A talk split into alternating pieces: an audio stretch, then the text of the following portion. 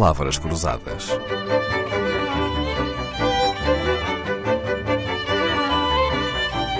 Porque quase tudo é uma questão de semântica. Se houve vocabulário que mudou nos últimos anos foi o da energia. Tivemos que aprender à pressa o que é descarbonização, a transição climática, a transição energética, o que é o um mercado regulado. Com a guerra na Ucrânia, tirámos a correr um curso sobre gás natural. Aprendemos à força que temos que reduzir a dependência dos combustíveis fósseis. E ainda que os portugueses há mais de 20 anos tenham aprendido que são as energias renováveis, agora falam-nos de bioenergias. Para sabermos o que nos espera, temos no Palavras Cruzadas o administrador de uma empresa de gases renováveis, a Rega Energy. Nuno Delgado Pinto vai guiar-nos então pelo mundo da bioenergia. Bioenergia é um nome moderno para energias renováveis ou são coisas diferentes? Bioenergia é mais uma fonte de energia renovável como a solar, como a eólica, é, é a energia proveniente da biomassa, ou seja, da fração orgânica, tanto vegetal como animal. A biomassa é o quê? A biomassa, para simplificar, é. Um, são resíduos? São, são desperdícios? Resíduos, são desperdícios, uh, tanto de fonte vegetal como de fonte animal. Então, sempre que tivermos energia produzida a partir de biomassa, chamamos-lhe bioenergia. Sim, é, é, o conceito utilizado, bioenergia. Todos nós hoje falamos de carbono. Carbono é o quinto elemento mais presente no planeta. Um, e quando falamos, todos nós ouvimos falar de emissões de carbono, redução de emissões de carbono, gases de efeito de estufa. Descarbonização. Descarbonização, exatamente. Uhum. O carbono é um, é um elemento maldito? Parece, não é? Bom, pois, uh, parece. Mas o carbono faz parte da natureza. Eu, como eu julgo que estava a dizer, é o quinto elemento mais presente no planeta.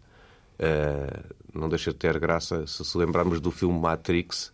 Os seres humanos eram considerados como fontes de carbono, fazendo apelo ao seu potencial energético. Agora, a grande distinção é o que é que é o carbono bom e o carbono mau, sendo que o carbono continua a ser o mesmo quimicamente.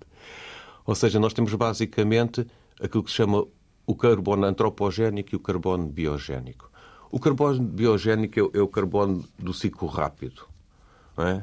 é? o carbono que nós, que os seres humanos inspiram oxigênio e expiram dióxido de carbono, que resulta da fotossíntese das plantas.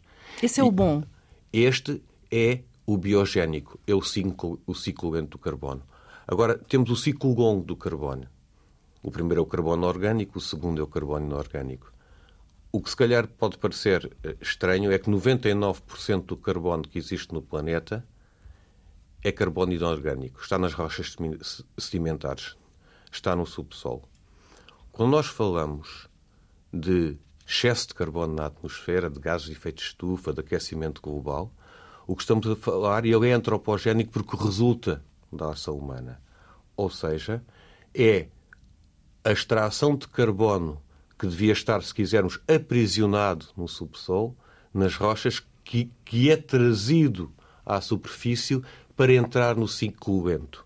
É esse delta de carbono que causa os gases de efeito de estufa, causa o aquecimento global e que para nós, como planeta, como cidadãos, é um desafio. Vamos então falar de gases renováveis. Os gases renováveis podem ser uma solução, então, para descarbonizar? De que é que estamos a falar no, no Delgado Pinto? Quando falamos de gases renováveis, normalmente estamos a falar de hidrogênio uhum. verde e também de biometano. O hidrogênio verde resulta da separação uh, da fórmula química da água, digamos assim, é a molécula H do H2O, não é? Obtém-se a partir da água.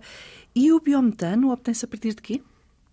Bom, o, o, o biometano obtém-se a partir de um biogás. Se calhar o exemplo mais simples é quando temos um caixote de lixo em casa, uh, quando temos restos de comida nesse caixote, cheira-nos mal. Ou quando passamos perto de uma lixeira, ou não é? Ou quando passamos perto. Lixeiras, infelizmente, em Portugal já praticamente não há. Uhum. Podemos ter aterros ou outras unidades de tratamento. Mas, basicamente, esse cheiro desagradável é metano. É CH4. É um gás. É um gás.